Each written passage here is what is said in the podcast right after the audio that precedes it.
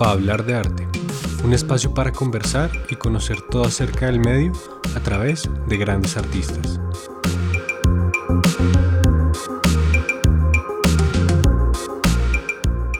El equipo de Hablar de Arte está conformado por estudiantes de la Universidad de los Andes. Nosotros agradecemos al Departamento de Música por la publicación de nuestra segunda temporada a través de los canales de esta institución.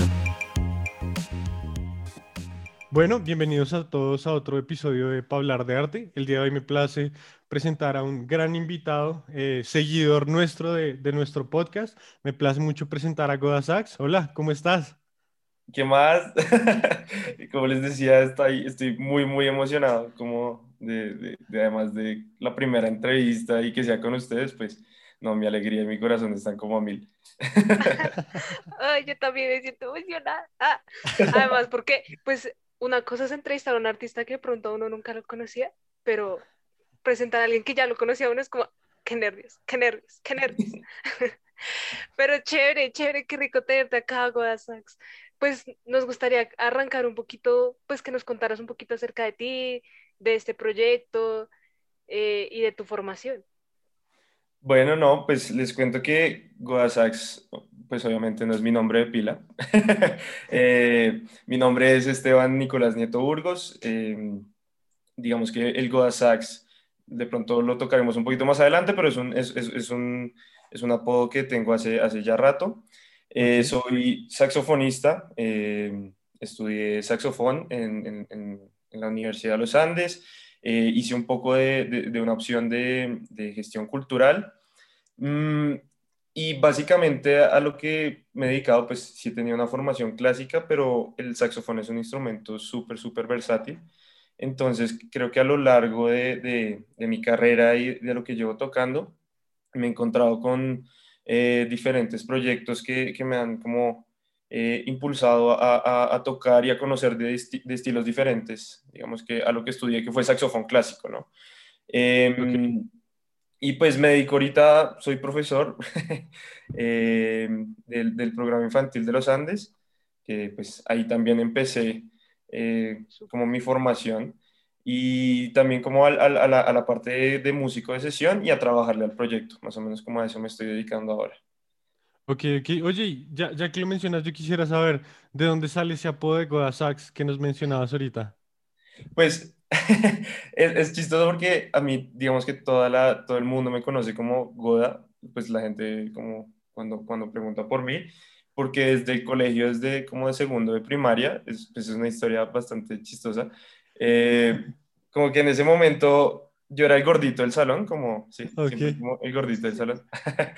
Entonces, eh, me acuerdo que alguien se, no recuerdo bien el nombre en ese momento de esa persona, pero pues X, alguien como que me metió en una pelea con alguien y en esa época de segundo de primaria, pues los insultos no eran como, pues tan fuertes, eran como bobo, tonto, idiota, ¿sí? Y entonces esa persona me quería decir gorda, como...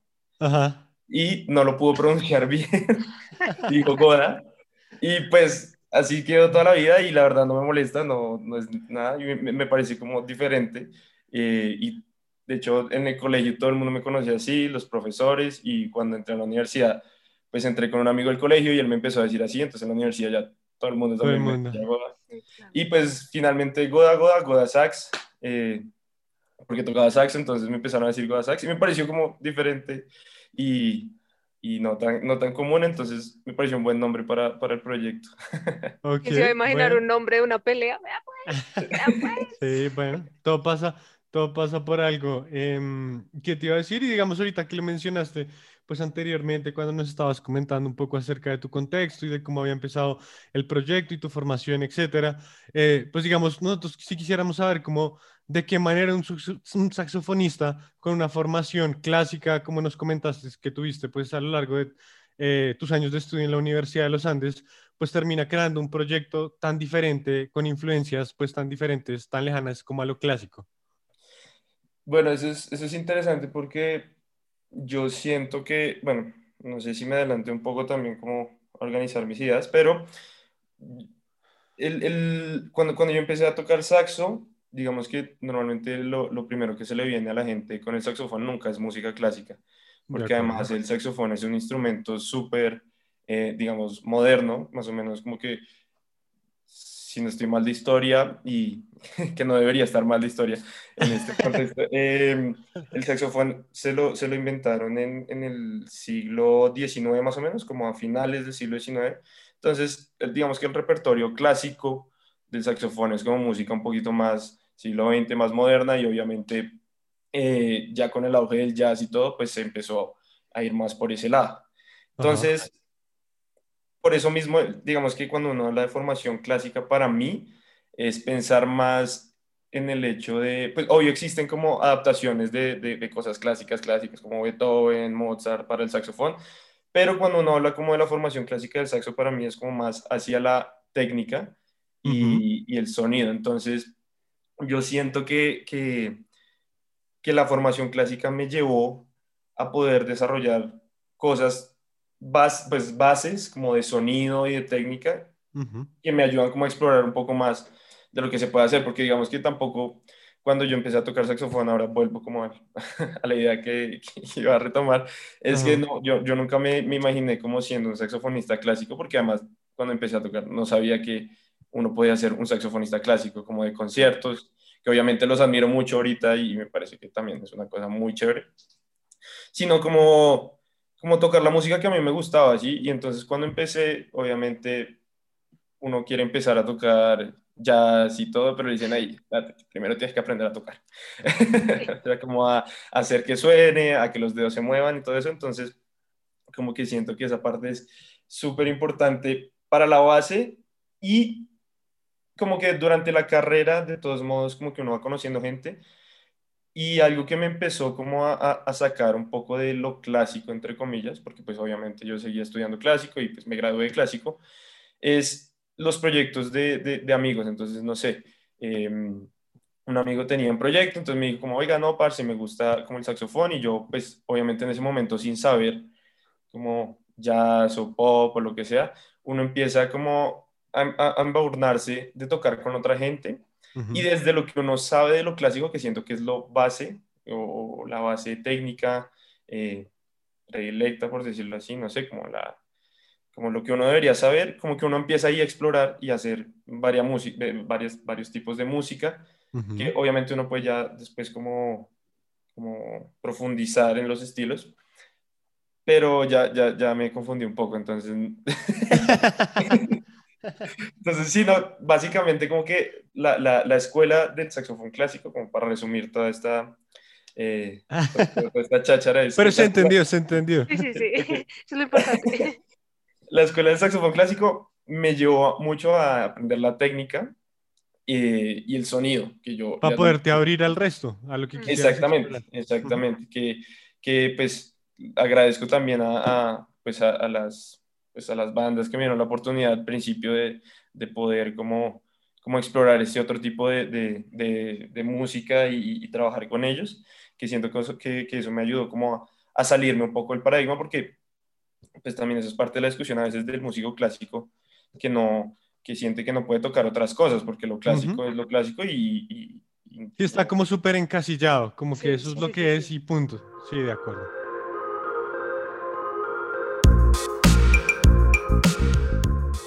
Este capítulo es patrocinado por la Fundación Mi Felicidad.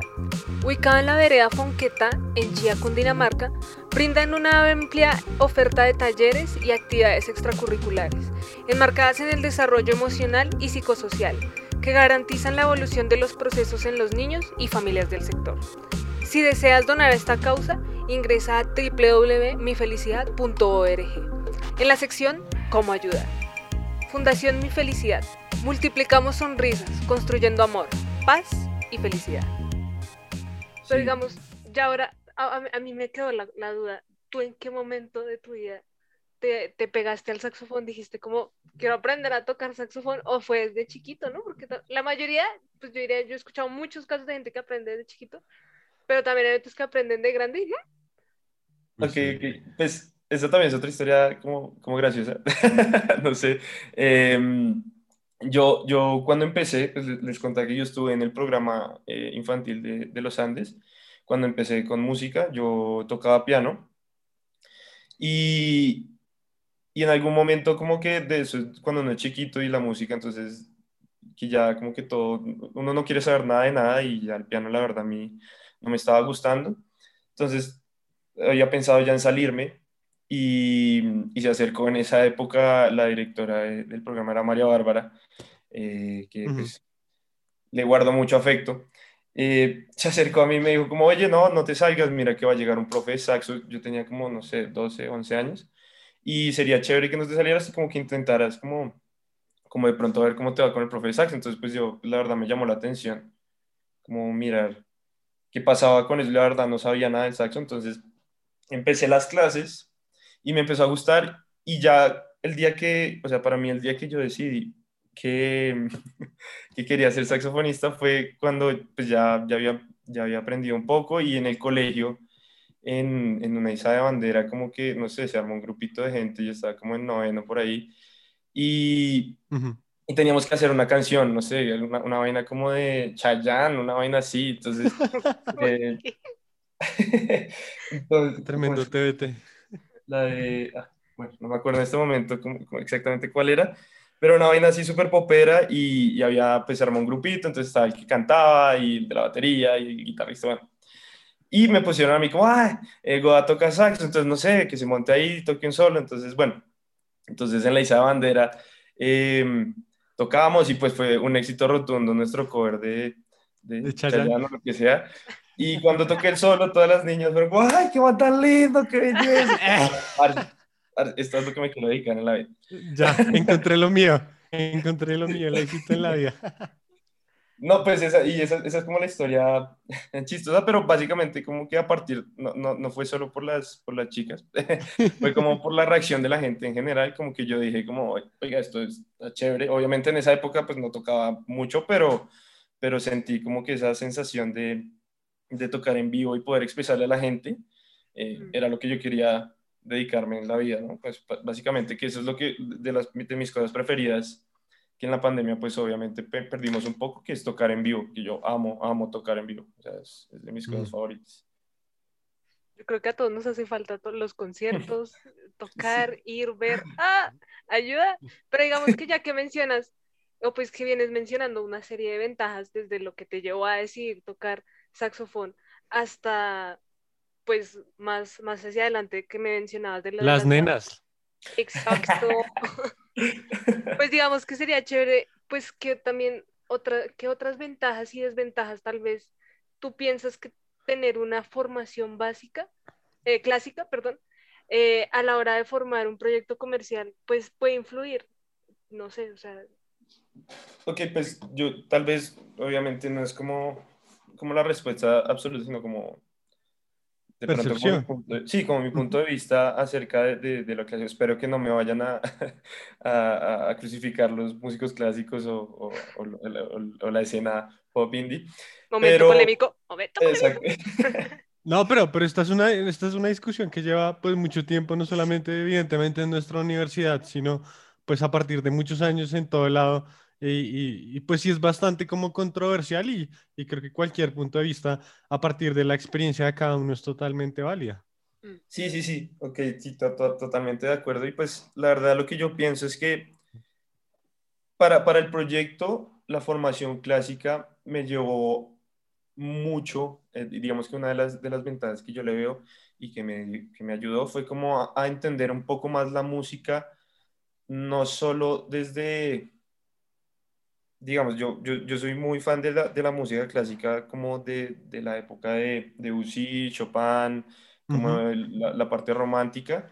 Eh, y, y, y, eso me llevó como a entender la música un poco más allá de solo como una base armónica, una melodía, sino como para mí, para mí la música es pintar, eh, dar desde el sonido, es como, como poder, poder reflejar primero yo soy malísimo con las letras también y con, y con todo lo que tiene que ver con escribir, digamos, letras y todo eso. Entonces para mí es más fácil pensar en la música como reflejando una situación, ¿sí? Como una situación o lo que sea. Y, y creo que esa, esa, ese, conocimiento, digamos, de la música clásica, de, de, esa parte del romanticismo, el impresionismo, todo eso como, como que me ayudó a entender un poco más eh, qué significaba poder pintar desde el sonido, ¿sí? Como, no sé, Ok. también recuerdo mucho y, y- y- y lo tengo muy como presente cuando hablábamos en clase de la música programática y cuando hablamos de las cuatro estaciones de Vivaldi, entonces, no, que Vivaldi acá quería representar el invierno con, no sé, el violín, el frío, todo ese tipo de cosas, como, como que esa- esa- esa- ese, ese tipo de, de- de conocimiento que a veces uno no, no ve por fuera de la, de la, de la escuela clásica, siento que me, que me, que me ayudó a crecer un poco más en, en- en la parte de, de poder, pues lo he repetido como 10 veces, pero poder pintar como con la música, así como, como para mí, para mí eso es, es- es lo, más, lo, más, lo más importante. El proyecto como tal es que la gente, como les decía también, la razón que, por la que yo toco es como por la sensación que le puedo dar a la gente. Entonces, que el proyecto nace que a partir de que de lo que yo pueda componer, a la gente le signifique algo, no solo por la letra, porque pues la letra, si se dan cuenta, no sé, ahorita el sencillo no es, no es muy, pues, no es la, la gran acción poética.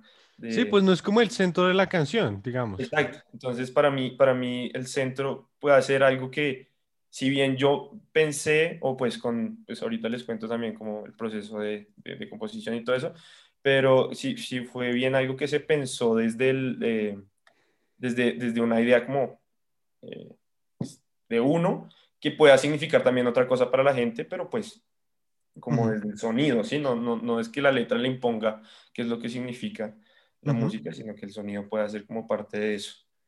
Mm, y pues sí, y pues otra cosa que yo, la verdad, de la música clásica, como que siento que, que es como un pilar importantísimo para mí, que aprendí también pues por, por, por mi maestro de saxofón, es como el cantar con el instrumento, ¿no? Como la expresión, ¿sí? Ujú. No, una cosa es tocar una escala, eh, no sé, nota por nota y que suene a escala, o un ejercicio, un estudio, lo que sea, y que suene a estudio, y otra cosa es tocar un, pues, eh, no sé, una obra un poco más lírica, o bueno, eh, ni siquiera tiene que ser lírica o lenta, sino de pronto eh, un poco más compleja técnicamente, pero que más allá de las notas y del peperío que haya de, de la partitura, es que la intención que uno tiene eh, al tocar es muy importante y creo que eso, eso es una cosa que da la formación clásica, tanto desde, desde la parte como de- del instrumento de cada uno, como desde escuchar música clásica. Porque mm, ahí me voy a ir un poquito nerd eh, de, de, de, mi época cuando estaba estudiando, que hay, hay un, unas masterclasses de, de, un, de un director que se llama, mi madre se me olvidó ahora, es un director muy importante que, que creo que es Ben, ben Sanders. Ben... Bueno, básicamente este tipo hace unas masterclass con músicos clásicos muy cracks y las, las masterclasses van a, más allá de, oye, acá tocaste un poquito más rápido las corcheas, ¿no? Van a, ¿qué significan las corcheas dentro de esa pieza? Bla, bla, bla. Y hay una, hay una que es la que más me gusta, que es de una elegía de, no, yo soy malísimo con los nombres, bueno, eh, de un chelista que al principio, eh, listo, la toca, el man la toca súper bien, pero luego el man llega y listo, oiga, estuvo muy bien, y dice, pero ahora piense que, mm, ah, una elegía de Fauré, creo que es. Entonces le dice, como no, Fauré compuso esto pensando en, en, en, la muerte y que no sé qué, entonces esa, ese, ese mood de, de, de, de, la sensación, metas en la cabeza que usted está, no sé, tocando con las campanas de la iglesia mientras la muerte.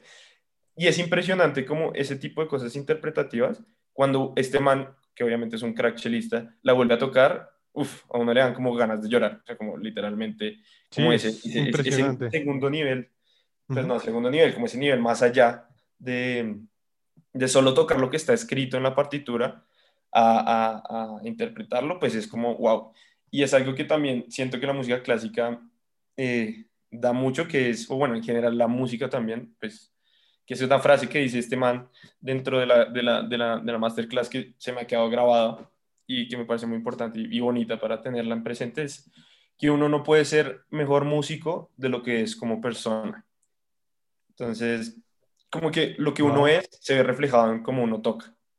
Okay. ¿sí? Más allá de, de, que esté tocando. Entonces, como que esa ha sido una de las cosas que la música clásica, que, que, es, digamos que es feo encasillar lo que solo la música clásica le puede enseñar a uno eso, pero que desde mi experiencia la música clásica me lo enseñó.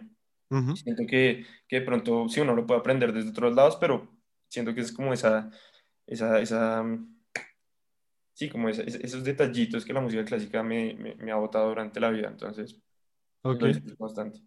Ok, ok, y digamos, ya que mencionas pues todo este tema, eh, pues yo sí quisiera saber de pronto cómo para, para pues la composición, la producción y todo el tema de Da Groove, que es tu primer sencillo, y también para que nos cuentes un poquito de qué se trata, para que la gente que de pronto todavía no te conoce, pues eh, vaya y lo escuche y sepa pues de qué se trata y, y cómo fue la creación de este sencillo. Digamos, ¿cuáles fueron tus principales referencias? Porque pues nos pareció muy interesante ver como una mezcla de tantos géneros diferentes. Vemos que tiene un poquito de disco, un poquito de jazz, incluso diría yo que hasta podría ser un poquito de R&B y otros géneros. Entonces, digamos, ¿qué tantas referencias tomaste de pronto de una parte de la música clásica o de la música de pronto más comercial por encasillarla así? Que pues no me gusta encasillarla así, pero pues para que la gente entienda, digamos, de qué estoy hablando, eh, ¿cuáles fueron pues esas como principales referencias? con toda esa combinación tan interesante de géneros y pues sí, cómo fue como todo ese proceso de creación desde la composición, la producción y demás, pues para sacar tu primer sencillo. Sí, ok, pues eh, me gustaría como empezar también, eh, digamos que de, de donde viene el, el- el proyecto es de yo haber venido tocando, digamos, con proyectos diferentes, con otras bandas, con otras, y llega un momento en el que uno dice, ok, me parece muy chévere los, en, los, en, en las cosas en las que estoy, Ujú, pero ahora quiero como, como que la, que la gente no escuche mi voz desde el otro artista, sino quiero que escuche mi voz ahora, quiero que la gente sepa qué es lo que está pasando en mi cabeza. Entonces, digamos que ahí empieza como todo el proceso de, de empezar el, el, el, el proyecto de WhatsApp y me voy con la ayuda de, de, Daniel Ordóñez, que es productor de, de, la universidad, porque digamos que yo tenía como en la cabeza, listo, quiero hacer música, pero entonces digamos que eso es lo malo de, de, del artista, del, artista, no, digamos, del músico clásico un, un, poco, que es la, una de las desventajas que, que, se pueden ver, es que uno está acostumbrado a que le digan a uno qué es lo que tiene que tocar, ¿sí? Como que uno uh -huh. esperar la partitura, uno, bueno, en, en el caso de, de, de, lo que yo venía haciendo, de que me dijeran qué era lo que tenía que hacer, básicamente. Entonces, como que listo, yo ya tenía ese, ese impulso de listo, quiero hacer mi música, pero ¿por dónde empiezo? O sea, como quiero, quiero ¿Ahora qué? No, y, y, y, mira, mira que eso es algo que yo creo que nos pasa a la mayoría, yo creo que todos los énfasis, exceptuando evidentemente composición, que es algo que a uno le choca un montón. Yo me acuerdo, pues, Cata y yo, cuando llegamos a, digamos, producción, y era como, oiga, listo, hago un jingle, compóngalo. Y uno llega sabiendo cómo hacer, cómo grabar, cómo mezclar, cómo hacer que la vaina suene bien, pero sin tener la minoridad de cómo componer algo sumamente sencillo. Entonces uno empieza una armonía y tararé una melodía y a ver, qué notas son. O sea, como que me parece a mí que uno lo preparan muy bien para ciertas cosas en particulares, pero lo dejan muy ciego en otras que son muy importantes. Entonces, uno podrá ser el mejor saxofonista, uno podrá tener el mejor sonido como productor, como ingeniero de mezcla, pero pues, o sea, uno tiene que empezar a pasitos de B, uno solo a ver cómo es la vaina de la composición y buscar tutoriales en YouTube cuando uno está pues recibiendo, se supone que una educación integral desde todos los ámbitos. Entonces, pues eso también es, es complicado. Sí, sí, es complejo digamos, al menos nosotros en producción tenemos un norte. Te decimos, tenemos que tener un jingle que trate esto, esto y esto.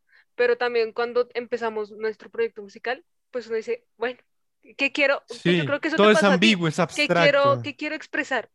Exacto. exacto. ¿Cómo lo expreso? Total, total. Igual yo ahí, ahí voy a entrar como a hacer, el, creo que la, la, expresión en inglés es como el devil's advocate, como el, Ajá. Eh, de, de, de, de, la situación en la universidad y es que si bien, si uno esperaría, entre comillas, como ese tipo de, de, de guía en, en, en, la, en, la, universidad, yo, yo siento que, que también es, es un tema de que en nuestro mundo musical muchas cosas se aprenden haciéndolas, como, Mm. como desde la experiencia, digamos. Es muy ¿sí? autodidacta, como este Exacto. tipo de carreras. Entonces. Yo creo que, pues, obviamente, ya es otra discusión en, en, en el tema de, de, qué universidades, qué programas de música, lo que sea, obviamente también dependiendo del énfasis que uno esté buscando. Pero siento que por lo, por lo menos de, de la gente que conozco, como no sé, ustedes, mis compañeros de producción, mis compañeros de, de, de instrumentistas, siento que que hay unas bases muy claras que, que les han funcionado, que obviamente ya es como uno eh, utiliza eso para Mm. seguir explorando, ¿no? Como seguir, seguir eh, eh, haciéndolo o pues desarrollando lo que uno hace. Entonces, pues sí, es, entonces estaba como en esa, en esa, bueno, ¿y ahora qué hago? Entonces, pues con mi amigo de toda la vida de la universidad, Daniel, que es productor, eh, llegué y le dije como, oiga, yo quiero ya hacer Goasax, entonces listo. Entonces el man ya la tenía un poco más claro porque él venía trabajando ya con otros proyectos, de producir otros, otros proyectos, entonces me dijo, listo, hagamos como una lista, un playlist de, de música que a usted le gusta, de referencias, que no sé qué, eh, como por dónde quiere que se vaya la cosa, y eso fue hace como dos años más o menos, que se hizo la primera playlist, ¿no? Como, porque obviamente no, el tema no salió de- desde la primera playlist, porque la No. primera Eso es, eso es un proceso y uno va mirando y uno va probando y muchas veces uno crea una cantidad de cosas que evidentemente no saca porque no son buenas. O sea, eso es, eso es un proceso. O no logran llegar a donde uno quiere que lleguen, porque uno tiene de pronto una idea en la cabeza y al- en, la, a la- en la ejecución no sale la idea que uno quiere. eh, no, no, no. Sí, sí, exacto. Como que uno a veces en la cabeza tiene algo y cuando ya lo ve materializado es como, uy, no, perro, tal vez no. O sea, como, no sé. Entonces, me acuerdo mucho que las primeras influencias, no sé por qué nosotros teníamos como muy el IDM así durísimo, como que sea bien farrero, música electrónica. No sé si han escuchado Baker Mat o Goldfish, que Ajá. son como música electrónica con saxo. Y bueno, era como, sí, algo así muy eh, Tomorrowland, muy Easy Las Vegas, así como. Y empezamos como a darle por ese lado y como que no cuajaba la vaina, o sea, no, no sé, como que hacía falta algo, no sé, y, y tuvimos como una pausa, luego volvimos y volvimos otra vez desde cero. Listo. Entonces, lo que hicimos, la verdad, no nos gustó, volvamos a hacer la playlist. Obviamente, esa playlist ya vino un poquito más desarrollada con otro tipo de música. Eh, yo empecé a traer un poco más también, tengo referentes obviamente de, de, de saxofonistas clásicos, pero no, digamos que mis referentes más claros para esta música son de saxofonistas jazz, un poquito más modernos, eh, no sé, también tengo eh, como, como referencias de... de la- a mí me gusta el pop, pero no tan pop, no sé si eso tiene sentido. Sí, total. sí. Digamos, yo escuché, yo escuché tu canción y a mí puede ser, la música es muy diferente, pero lo primero que se me vino a la mente a mí fue Anderson Paak, que a mí me parece un productor y un cantante del putas. O sea, yo dije como que esta vaina tiene un vibe por ahí que me parece muy interesante. Sí, sí, sí, total. Entonces, como, listo, teníamos eh, eh, esa, esa, esa playlist un poquito más, más indie, pues pop indie, como más alternativa. Anderson Paak sí era uno de los claros referentes. Teníamos a Tom Misch. Eh, por ejemplo, eh, yo tengo unas referencias también de, eh, me gusta mucho Snarky Poppy, de los vientos de Snarky Poppy. Hay el saxofonista, uno que se llama Bob Reynolds, que tiene su, su, su proyecto, pues como de él y tiene música.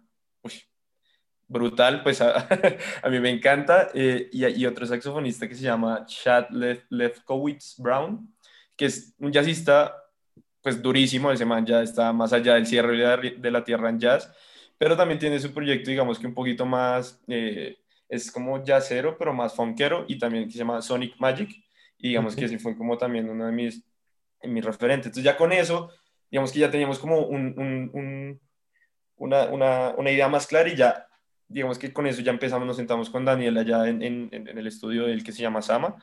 Eh, nos sentamos a hacer sesiones de, de tardes, no sé, nos veíamos cada semana, una tarde completa, y cada semana cada uno llegaba con ideas, no sé, armónicas o lo que sea, una melodía, Ujú. y salieron como unas 12, de- 12 canciones por ahí. 12 canciones buscando, obviamente al principio eh, buscando las, el- la sonoridad y nos, con el tiempo uno se va dando cuenta que así uno varía un poquito como de género, de estilo, como que uno va co- encontrando el sonido de uno, como, como ok, listo, esto puede ser otro, otro, otro estilo, otro género, lo que sea, pero hay, hay como una esencia que se conserva. Entonces así empezó y tuvimos como 12, al principio se llamaban experimentos, entonces experimento 1, 2, 3, bla, bla, bla, bla, como hasta el 12. Y The Groove es el experimento 3, que digamos que cuando lo, lo, lo hicimos, yo recuerdo que la, la sensación de Daniel y, y, y, y mía fue como, pff, uy, esto está sonando muy totazo, o sea, porque teníamos esa influencia como de, de algo que, se, que, fuera un poquito más movido también. además de eso, en ese momento estaba eh, sonando mucho eh, Don't Start Now de Dua Lipa, que para mí también, para este tema, es como una... El Future Nostalgia de Dua Lipa es como un referente. Ese, ese álbum es muy interesante porque es una combinación muy loca. O sea, yo el pop pop así como de vieja y de, que artista mujer que canta pop y que es popera y no sé qué, a mí no me mata. Pero digamos, yo me vi un documental de cómo se hizo varias de las canciones de Future Nostalgia, de donde sacaron las referencias. No, esa vaina es una combinación magistral de una cantidad de cosas muy bien hechas, o sea, increíble. O sea... Sí, sí, total, yo también soy, o sea, fanático, además de que me encanta Dualipa, o sea, ojalá, ojalá ya escuche algún día que, que la amo y que se case conmigo y que, pues, me mantener.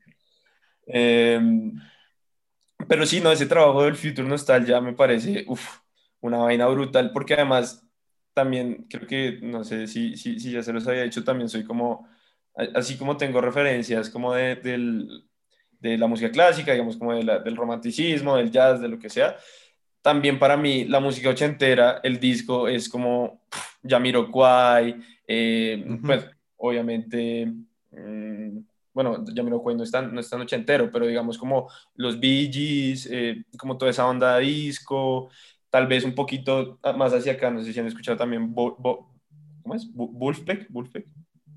No, ese sí no lo he escuchado. Ese sí. También es como, es, un poquito más jazzerito, pero también es como onda disco, funk. Como que todo, todo eso también siento que, que, que, es una gran influencia. Y ese Future Nostalgia es como para mí, como la culminación de cómo hacer cómo volver a eso, como esa, pues lo que ella dice, la, el future nostalgia, la, la nostalgia esa de, de, esa, de esa onda. Y, y, si se fijan, no sé, en el tema, hay como unos, eh, unos eh, guiños ahí a, a, a, Dualipa, pues el bajo creo que, creo que del principio es una clara como referencia, como a esos bajos que me encantan también, como eh, que sean así bien grueros, que sean como pesaditos. Y, y en Don't Start Now hay, hay unas campanitas, como un jam block que suena como traca, ta, ta, ta. Eh, antes de los coros, que también fue, dijimos con Daniel, como no, parce, eso, eso da como, no, no sé qué le da, pero le da un movimiento y como una profundidad. Entonces también lo metimos por ahí. Entonces creo que es como un poquito de las, de las, de las, de las, de las, de las influencias que, que, que, nos llevaron a, a, ese proceso de, de, composición, que pues también... Eh, me pareció, me parece muy bonito ahora que me lo preguntan, como volver a eso, como echar, para atrás y decir como, ah, ok, así funciona la cosa, me parece también un proceso bellísimo. No, es muy valioso para uno también. Es que muchas veces uno hace las cosas inconscientemente y cuando se pone de verdad como a analizar qué hizo ya, muchas veces uno aprende de uno mismo y de lo que hizo, como el, mire, esto me funcionó, esto vale la pena repetirlo y, y pues nada, o sea, como ese proyecto, ese, ese ejercicio como de de automirarse uno mismo, no sé cómo llamarlo, pues es sumamente importante también no solo analizar a otros artistas, pero uno mismo como que ha hecho, que ha funcionado, cómo ha evolucionado todo lo que tú nos cuentas de al comienzo la vaina era como super EDM y Tomorrowland y la vaina y no funcionó, porque eso es así, o sea, también pues a nosotros como artistas también en nuestro proyecto creo que uno de los retos más grandes ha sido como encontrarnos, como, ok, estas referencias me gustan, esto es lo que sabemos hacer, esto es lo que nos está funcionando, esto vale la pena y, de verdad está exponiendo algo y no solo estamos haciendo una canción por hacer una canción y sacarla y que venda, sino de verdad como por tratar de transmitir una sensación, un sentimiento a partir de lo que uno sabe hacer. Sí, no, total, totalmente de acuerdo. Yo, yo, yo creo que eso es muy importante en, en el, obviamente no todos los, los artistas tienen que guiarse por eso, pero en, en, en la evolución de, de una persona como artista, es importante entender hasta qué punto uno está haciendo esto por vender. de acuerdo. Y, hasta qué punto uno está haciendo esto por, o sea, por mostrarse a uno mismo, ¿no? Como por, por hablar, por, por, por cantar. Entonces, eh, creo que eso, eso, eso, fue como el breakpoint entre la primera playlist y la segunda playlist, ¿no? Como que al principio, claro, el IDM, claro, queremos botarlo un poquito más a la, a la, pescar, que la, la, gente la ponga en la fiesta y que todo el mundo lo escuche y que no se qué, Pero sí, esto es lo que se está moviendo, esto es lo que la gente escucha y, y, de pronto esto vende, esto mueve. Entonces, y, y, y, uno se da cuenta que lo fuerza un poco, entonces, finalmente cuando uno fuerza las cosas no funcionan. Entonces, no fluye. Exacto. igual, para, para, para que no me van a, no, me, no, sea tan polémico, igual hacer música por vender también está bien. O sea, no, no es que... Sí, sí no, no, total. O sea, pero creo que, creo que, creo que la, la, pues como el orden de las cosas sí es al revés, como lo estamos mencionando. Creo que uno de verdad tiene que tratar de transmitir lo que quiera transmitir, uno tiene que tratar de mostrar lo que uno quiere mostrar y a partir de eso uno conecta con la gente. Y, y, pensar como eso que, uno, que uno quiere lo puede vender. Sí, exacto. O sea, creo que, y, y, de hecho creo que es todo lo que artista independiente está tratando. Evidentemente uno pues hace esto por amor, por gusto, pero evidentemente pues si es un proyecto de vida, uno quiere pues poder dedicarse y, y, vivir de lo que pues a uno le gusta hacer y uno lo que quiere hacer pues el resto de la vida, pero, pero sí creo que, que es importante uno transmitir y de pronto pues hacer, si es el caso, si uno quiere hacer algo diferente, hacer algo diferente, y si uno quiere hacer lo mismo que se ha hecho en un género, pues hacer lo mismo, pero es el orden yo creo que es hacer lo que uno quiere hacer y a partir de eso conectar con la gente y hacerlo rentable, venderlo y pues lo que sea, pero no lo que tú dices de forzar la cosa de esto es lo que se está escuchando, entonces vamos a encasillar todo esto que quiero hacer y meterlo dentro de este género como quepa, porque pues la cosa sí, pues no fluye mucho. Sí, sí, sí, total, total. Digamos que ya, pues para cerrar, eh, nos gustaría que antes de nada nos dejarás tus redes sociales para que la gente fuera a chismosear el trabajo, ese tercer intento, cómo salió. Eh, no, pues yo ahorita estoy manejando mis redes sociales con arroba godasax, raya al piso oficial con dos Fs.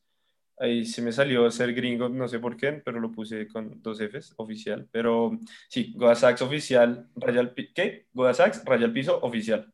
Em, ahí estoy pues subiendo todas las cosas de, del proceso, de la grabación, pues ahí como darle un shout out también a, mi hermana que, que, me ha ayudado con toda la parte de, diseño y de, las artes y de las fotos. Entonces digamos que de las redes estoy subiendo todo eso que pues, siento que también es como construir eh, la imagen y la, y la, y la, sí, la imagen personal de uno a partir también de, de las fotos y, y la, y la y la estética de todo. Em, estoy en Instagram y en TikTok también. Eh, intentando, intentando ser, ¿cómo, cómo es, que, es que nosotros somos, ¿nosotros somos millennials o... Yo no sé, pero sé que TikTok no es de nosotros, entonces es como intentar, como, como a ver qué pasa con TikTok también, entonces ahí subo maricaditas varias a TikTok. Sí. Eh, por ahí me pueden encontrar. Listo. Entonces, pues nada, agradecerte, em, agradecer a los oyentes y esto fue para hablar de arte.